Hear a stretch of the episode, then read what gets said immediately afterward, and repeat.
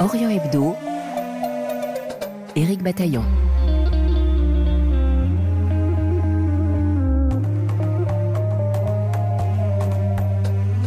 Des signatures peuvent-elles changer la vie de personnes en danger? Oui, répond Amnesty International, qui vient d'organiser du 1er au 10 décembre sa désormais traditionnelle campagne mondiale lancée en 2001.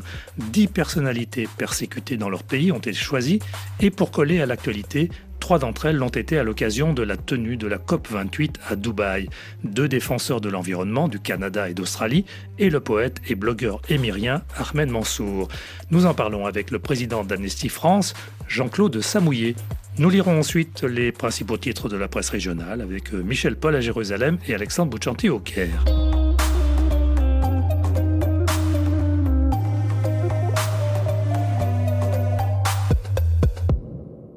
Bonjour Jean-Claude Samouillet. Bonjour Éric Pataillon. Amnesty International France a organisé début décembre sa grande campagne de signature en faveur de la protection ou de la libération de personnes en danger à travers le monde. Alors cela fait plus de 20 ans que cette opération existe. Elle a changé de nom. Pourquoi? Oh, écoutez, c'était pour insister sur le fait que ces signatures, les signatures des gens du grand public, les, tweets, les, cartes postales qui sont envoyées, pouvaient changer la vie des personnes concernées, mais également la vie des autres personnes, et puis changer euh, ben, la vie tout court, l'histoire tout court, euh, euh, s'engager, euh, insister pour demander la libération de prisonniers, ça peut avoir un effet et ça permet de changer la vie des gens, les, des gens qui sont les plus vulnérables, les gens qui sont emprisonnés pour leurs opinions politiques. Donc c'est quelque chose d'important pour nous. C'est plus clair, disons, pour le grand public. Oui, le titre est une injonction changer leur histoire. Point d'exclamation. Des signatures peuvent-elles vraiment changer le sort de personnes en danger? Écoutez, depuis 2001, donc depuis le lancement de cette opération mondiale hein, qui est suivie par les 64 euh, sections d'Amnesty International dans le monde, on a pu euh, améliorer les conditions de plus de 100 personnes. Donc c'est quand même quelque chose qui est important. Ça ne veut pas dire qu'on a réussi à, les, faire libérer toutes, mais ça veut dire que à partir du moment où il y a une pression internationale sur ces personnes, eh bien, les gouvernements ou les directeurs de prison, ben, disons, les protègent, cessent de les torturer, cessent de leur infliger de mauvais traitements. Donc, c'est quelque chose qui est très, très, très important. Et puis, en même temps, ben, ça permet de faire pression sur les autorités pour tous les détenus pour des raisons euh, d'opinion, pour tous les prisonniers d'opinion. Ça permet également de faire pression pour changer les lois et les pratiques. Et puis, ça permet de sensibiliser également le grand public à, à l'importance des droits humains. L'opération s'achève chaque année le 10 décembre. Y a-t-il une raison spécifique à cela? Le 10 décembre, c'est la journée internationale des droits de l'homme. C'est l'anniversaire, en fait, de la proclamation de la Déclaration universelle des droits de l'homme à Paris en 1948. Et nous fêterons cette année les 75 ans de cette euh, Déclaration universelle des droits de l'homme. Donc, c'est une date qui est très, très importante. Oui, date symbolique. Cette année, euh, Jean-Claude Samouillet, vous avez choisi de mettre l'accent sur trois des dix cas sélectionnés euh, pour cette opération, cette campagne de signature. Quels sont-ils, ces trois cas? Alors, nous avons euh, mis en, exergue les trois cas qui sont liés euh, à la COP 28 en fait. Hein. Donc euh, le premier cas c'est Ahmed Mansour, hein. c'est un défenseur des droits humains qui est emprisonné, hein, qui a fait l'objet d'abord d'une disparition forcée pendant un an. Personne n'avait de ses nouvelles, ni sa famille, ni, ses proches. Et puis finalement il a écopé de 10 ans de prison pour euh, eh ben, défendre la liberté d'expression, pour défendre la liberté de manifestation et d'association. Et puis ensuite nous avons des cas qui sont liés à la défense d'un environnement sain, si vous voulez. C'est oncle Pabay et oncle Paul qui sont en Australie qui euh, sont des responsables, des chefs de minorités autochtones hein, qui vivent dans le nord de l'Australie. Et avec la montée des eaux qui, dans cette région, monte deux fois plus vite que dans le reste du monde, eh bien, leurs territoires ancestraux, leurs cimetières, les infrastructures, leurs lieux d'habitation risquent d'être submergés. Et ils ont intenté un contentieux devant les autorités pour inaction euh, face euh, au changement climatique. Et puis, nous avons également une nation autochtone, les Wet'suwet'en au Canada, c'est également une population autochtone, mais qui, eux, se battent contre un, gazoduc hein, qui, est, installé dans leur territoire ancestral. Et euh, là aussi, euh, ils sont poursuivis par les autorités canadiennes, par la police euh, royale canadienne, contre leur droit de manifester pacifiquement. En droit international, si vous voulez, ils auraient dû donner leur consentement libre et éclairé, ce qui n'a pas été du tout le cas. Et donc, on défend cette minorité autochtone au Canada. Et ces trois cas ont été évoqués lors de la COP28 à Dubaï alors, ces trois cas ont été évoqués. Donc, il y en a deux qui sont liés, donc, effectivement, au changement climatique, à l'impact du changement climatique sur les droits humains. Et puis, le premier qui a été cité, euh, Ahmed Mansour, est un cas que nous suivons depuis très, très, très longtemps à Amnesty International, pour lequel nous nous battons euh, sans arrêt. Et nous écrivons aux autorités euh, émiraties pour qu'ils soient libérés et que tous les prisonniers d'opinion soient libérés aux Émirats arabes unis. C'est un vieux cas, en hein. fait, si hmm. vous voulez, c'est un cas qui est emblématique. Justement, parlons de cet homme, Ahmed Mansour. C'est un opposant non violent, défenseur des droits humains et adepte des réseaux sociaux. Est-il emblématique, selon vous, hein, de ces jeunes Arabes modernes et libéraux qui sont de plus en plus nombreux sur euh, la péninsule arabique? C'est un des défenseurs euh, des droits humains les plus emblématiques, effectivement. Euh, il a élevé la voix depuis très longtemps, hein, enfin, depuis 2006, il est engagé et il a élevé la voix face aux arrestations arbitraires, aux tortures, aux procès iniques qui sont communes à Dubaï. Il a évoqué également sur les réseaux sociaux les problèmes d'indépendance du système judiciaire. Il a évoqué effectivement le, fait que certaines lois émiriennes sont contraires au droit international. Et en mars 2017, euh, il y a une descente de police chez lui et il est arrêté. Il disparaît pendant un an. Personne n'a eu aucune nouvelle de lui. Et en 2018, il est condamné à 10 ans de prison dans la prison de Sadr à Abu Dhabi, entre autres pour outrage aux Émirats arabes unis et à leurs symboles. Donc depuis, il est détenu à l'isolement, sans avoir droit de lire, ni de regarder la télévision, ni de sortir dehors. Il est dans une cellule sans lit ni matelas. Il n'a pas accès aux soins médicaux. Il n'a pas la possibilité de, voir sa famille ou de téléphoner à sa famille. Donc, c'est véritablement un cas euh, inique hein, qui s'apparente d'ailleurs à un mauvais traitement, qui s'apparente à la torture psychologique. Et c'est pour ça qu'Amnesty euh, en a fait un de ces cas emblématiques. Il y a beaucoup d'autres euh, prisonniers d'opinion dans les Émirats arabes unis et à Dubaï en particulier. Et que vous répondent les autorités locales lorsque vous évoquez son cas? Nous n'avons pas de réponse. Hein. Les Émirats arabes unis, euh, il y a une répression féroce de la liberté d'expression et une fermeture en quelque sorte de l'espace civique. Toute critique du gouvernement, euh, peut vous entraîner en prison. Aujourd'hui, on a tracé le cas de 64 personnes qui seraient euh, mises au secret et parfois même torturées. D'une autre façon, la société émirati fait l'objet d'espionnage et de, et de surveillance numérique, et notamment les opposants et les défenseurs des droits. Et puis, il y a un autre cas qui est moins lié aux droits civiques, mais il y a la situation des travailleurs migrants qui représentent 88% de la population, qui n'ont pas de protection juridique ou de protection sociale, qui sont régulièrement exploités. Il faut également parler des personnes LGBTI euh, à Dubaï. Euh, les relations sexuelles consenties entre adultes peuvent vous mener à, six mois d'emprisonnement. Et puis enfin, il y a la situation des femmes qui sont des citoyens de deuxième catégorie euh, Dubaï et dans les Émirats arabes unis. Jean-Claude Samouillet, autre cas que vous avez sélectionné, euh, la militante tunisienne Shaima Issa, qui vient d'être condamnée mercredi à un an de prison avec sursis par un tribunal militaire. Pourquoi elle? Alors, ben, c'est une militante tunisienne de premier plan. Hein. Elle est cofondatrice et co-responsable du Front de Salut National, qui est une coalition d'opposition à Kaïs Zayed, hein, qui a fait un de force finalement en prenant le pouvoir en juillet 2021. Donc, euh, elle s'est élevée publiquement euh, contre les pouvoirs d'exception dont il s'était attribué, la suspension du Parlement, le limogeage du chef du gouvernement, la prise de contrôle de l'exécutif du pays. Elle a été arrêtée le 22 février 2023, soi-disant pour complot puisqu'on l'a accusé d'avoir fait des rencontres avec des diplomates étrangers, d'avoir pris la parole sur une radio. Et aujourd'hui, elle est en surveillance surveillée, c'est-à-dire qu'elle est chez elle. Elle a été remise en liberté provisoire le 13 juillet dernier. Elle est sous surveillance. Elle est interdite de voyage, elle ne peut pas quitter la Tunisie, elle est empêchée également de se présenter dans les espaces publics. Donc pour nous, ben, c'est également une prisonnière d'opinion, en quelque sorte, une prisonnière chez elle, mais d'opinion, à qui on enlève le droit d'expression, à qui on enlève le droit de s'exprimer politiquement. Donc c'est un des cas importants euh, que nous supportons cette année. Diriez-vous qu'en Tunisie, actuellement, les libertés euh, civiles et civiques sont menacées? Oui, tout à fait, tout à fait. La situation se tend de plus en plus. Toutes les voix critiques sont muselées. Euh, on peut parler de, notre exemple, Noureddin Boutard, qui est le, directeur de Radio Mosaïque, hein, qui était une radio euh, qui s'opposait régulièrement au gouvernement, mais enfin qui était la radio la plus suivie en Tunisie. Euh, il y a des arrestations arbitraires. On pourrait parler de Rachid Ghanouchi, qui est le chef de Enada, un parti également d'opposition. Et puis, il y a ces fameux discours euh, de Kaïs Sayed en février 2023, un discours de haine anti-noire euh, contre les migrants euh, subsahariens. Et là, c'est des discours qui sont inacceptables. Hein. Il accusait les, migrants dans ce discours de réduire l'identité arabo-islamique. Il parlait de hordes de clandestins, de déferlants sur la Tunisie, qui seraient responsables de crimes et de violences. Il a parlé également d'un plan criminel pour métamorphoser la composition démographique de la Tunisie et ça a entraîné bah, des actes de violence inouïs, des personnes qui se sont vues jetées dehors à la rue euh, par leurs propriétaires, des attaques, des violences, des viols, des, des agressions sexuelles envers des migrantes subsahariennes. Donc la situation est, est infernale. Et puis, euh, un autre exemple de la dérive autoritaire, c'est l'ingérence de la justice, hein, puisque euh, Kayed euh, Sayed a, dissous le Conseil supérieur de la justice créé par la Révolution en 2014, hein, qui devait garantir l'indépendance de, la justice.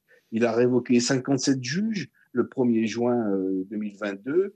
Il peut intervenir dans le fonctionnement de la justice, il peut renvoyer les juges sans préavis, donc c'est un autre exemple de dérive autoritaire. Et puis, cette nouvelle constitution du 25 juillet 2022, avec une faible représentation, mais enfin qui a été votée, il n'a d'autre but que d'affaiblir l'indépendance de la justice, de donner le droit au président de déclarer l'état d'urgence de façon illimitée s'il le souhaite. Il n'a plus de contre-pouvoir, il gouverne sans contrôle. Et il y a une baisse également des, du respect des droits humains pour des motifs religieux qui restent très très très vagues. Et mmh. puis il y a des risques sur euh, la liberté d'association. Et là, nous sommes Amnesty International monde, je dirais, euh, et Amnesty International Tunisie euh, sont très très vigilants sur les nouvelles règles et les nouvelles lois qui risquent d'être votées. Kirghizie, Tunisie, Birmanie, Pologne, Afrique du Sud, Australie, Émirats, Brésil ou Canada, finalement, les menaces contre les peuples ou les individus touchent toute la planète. Cela vous inquiète-t-il? Oui, oui, il y a une restriction. Ce sont des 75 ans de la Déclaration universelle des droits de l'homme qui sont un petit peu amers. On doit bien l'avouer. Face aux atrocités qui sont commises euh, en Israël et à Gaza, en Ukraine, et puis euh, en Chine, dans le Xinjiang, notamment envers les minorités euh, ouïghours et autres minorités musulmanes, mais également au Soudan, en Érythrée, on se rend compte quand même que la dignité humaine, la vie humaine est et les droits fondamentaux de la personne humaine sont violés de façon systémique dans beaucoup, beaucoup de parties euh, dans le monde. Donc, euh, eh bien nous, les associations de, de, défense des droits humains, on doit s'emparer, on doit se faire levier sur cette déclaration universelle des droits de l'homme pour réclamer qu'il soit respecté et sinon s'appuyer sur cette déclaration pour demander aux dirigeants qu'ils rendent des comptes devant la justice internationale parce que c'est véritablement la situation épouvantable. Merci Jean-Claude Samouillet. Merci beaucoup président d'Amnesty International France.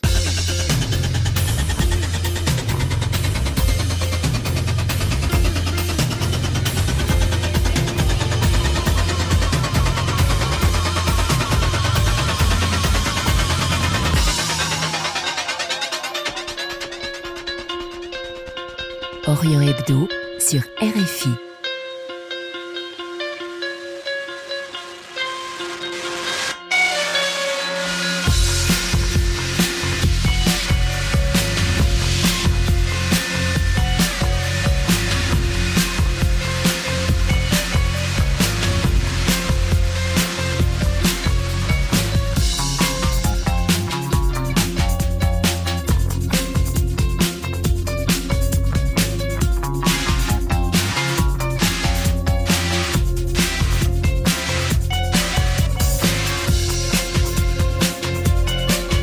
La presse du Proche-Orient cette semaine Eh bien, nous prenons connaissance de ses principaux titres avec Alexandre Bouchanti au Caire.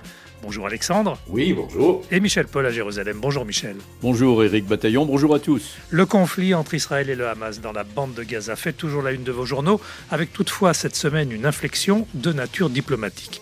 Alexandre, la presse arabe souligne les différends croissants entre les États-Unis et Israël sur cette guerre. Oui, euh, une guerre plus courte et de moindre intensité. C'est ainsi qu'un éditorialiste résume la position américaine sur la guerre à Gaza.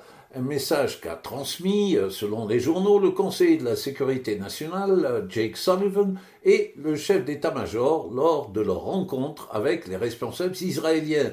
Un message que va réitérer aux généraux israéliens le secrétaire américain à la défense, le général Lloyd Austin. Cette volonté américaine de calmer les combats n'est pas due au souci de Washington pour la vie des Gazaouis autant que sa préoccupation pour la détérioration de l'image des États-Unis dans le monde, estime un analyste. Il rappelle le vote à l'Assemblée générale des Nations unies pour un cessez-le-feu immédiat à Gaza avec 153 États pour et 10 contre avec les États-Unis, Israël et des pays comme la Micronésie et la Papouasie. un isolement au niveau international, mais aussi une baisse de popularité intérieure pour l'administration du président Joe Biden. Une situation qui peut négativement impacter la réélection de Biden du fait de la perte des voix arabo-musulmanes. Un autre éditorialiste souligne que c'est aujourd'hui l'occasion pour les pays arabo-musulmans de commencer à faire pression sur les soutiens hésitants d'Israël, notamment en Europe. Même tonalité, Michel Paul, dans la presse israélienne on commence à voir le résultat de pression exercée sur Israël. À la une de la presse israélienne, la tragédie effroyable, selon les termes utilisés par le Premier ministre Benjamin Netanyahou, trois otages israéliens abattus par l'armée israélienne. Apparemment, selon les médias, ils avaient été abandonnés par leurs ravisseurs ou alors ils avaient réussi à prendre la fuite. Selon les premiers résultats de l'enquête, ils étaient torse nus et l'un d'entre eux arborait un drapeau blanc. Les familles des otages réclament maintenant des négociations pour une libération immédiate de tous les otages. Et puis Eric, ce week-end, le bras de fer entre Israël et les États-Unis pour la poursuite de la guerre et pour le lendemain de l'offensive israélienne, les Américains et le président Joe Biden à leur tête commencent à perdre patience, font remarquer éditorialistes et commentateurs, à retenir le titre de cet éditorial du quotidien de gauche Haaretz qui en dit long Biden, le problème, c'est Netanyahou. Washington demande à Israël de baisser le feu. Israël rétorque Nous irons jusqu'au bout. La question est de quelle manière Les médias ici estiment que dans les prochaines semaines, une nouvelle phase de la guerre va débuter, moins de bombardements, moins de combats, mais plutôt des incursions ponctuelles, très focalisées, et surtout moins de dommages collatéraux, la mort de civils à Gaza. Alexandre, les journaux égyptiens s'intéressent à l'impact de la guerre à Gaza sur le tourisme. Oui, selon une étude du programme de développement des Nations Unies qui est publiée par la presse, la poursuite de la guerre à Gaza pourrait occasionner plus de 10 milliards de dollars de pertes et une baisse de croissance de plus de 2% pour l'Égypte, la Jordanie et le Liban. Pour prévenir les pertes, le ministère égyptien du Tourisme et des Antiquités a lancé une vaste campagne publicitaire avec des témoignages de touristes affirmant s'être sentis en totale sécurité dans la vallée du Nil. On procède aussi à l'invitation de grands voyagistes ainsi qu'à celle d'influenceurs, indiquent les journaux. Le ministre Ahmad Aïssa, lui, a multiplié les interviews optimistes niant l'existence d'un problème, comme l'affirment des professionnels égyptiens. Il n'y a pas d'annulation de réservation, mais des reports, a-t-il indiqué. La haute saison du tourisme culturel en Égypte se situe entre décembre et février. Michel, d'autres sujets encore dans la presse israélienne? Oui, beaucoup d'articles et de reportages sur les otages, ceux qui ont été libérés et ceux qui sont toujours à Gaza. Angles différents, Haaretz parle des dizaines d'Arabes israéliens qui vivaient à Gaza et qui ont pu quitter l'enclave palestinienne, mais souligne le journal, ils ont dû abandonner derrière eux femmes et enfants.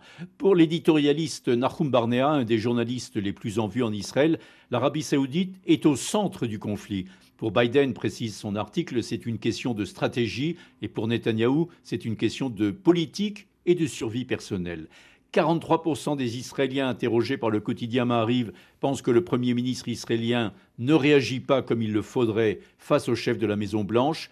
La gauche mondiale a subi une mutation, affirme pour sa part l'écrivain Michel Houellebecq au quotidien Yediot Acharonot, une interview qualifiée de tumultueuse par le journal, dans laquelle l'auteur français prend fait et cause pour la position israélienne. Et l'image que vous avez retenue pour nous cette semaine? C'est la photo d'Elia Toledano, un otage franco-israélien âgé de 28 ans, dont le corps a été récupéré à Gaza par les forces spéciales israéliennes. Il avait été enlevé le 7 octobre lors de la rêve party Supernova en compagnie de son amie Miachem, qui elle a été libérée le 1er décembre dernier dans le cadre d'un échange.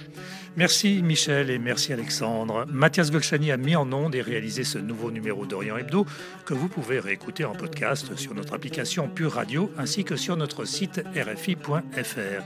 Ce dimanche, nous reparlons de la Tunisie pour évoquer cette fois une proposition de loi interdisant toute normalisation des relations avec Israël, dénommée entité sioniste dans le texte.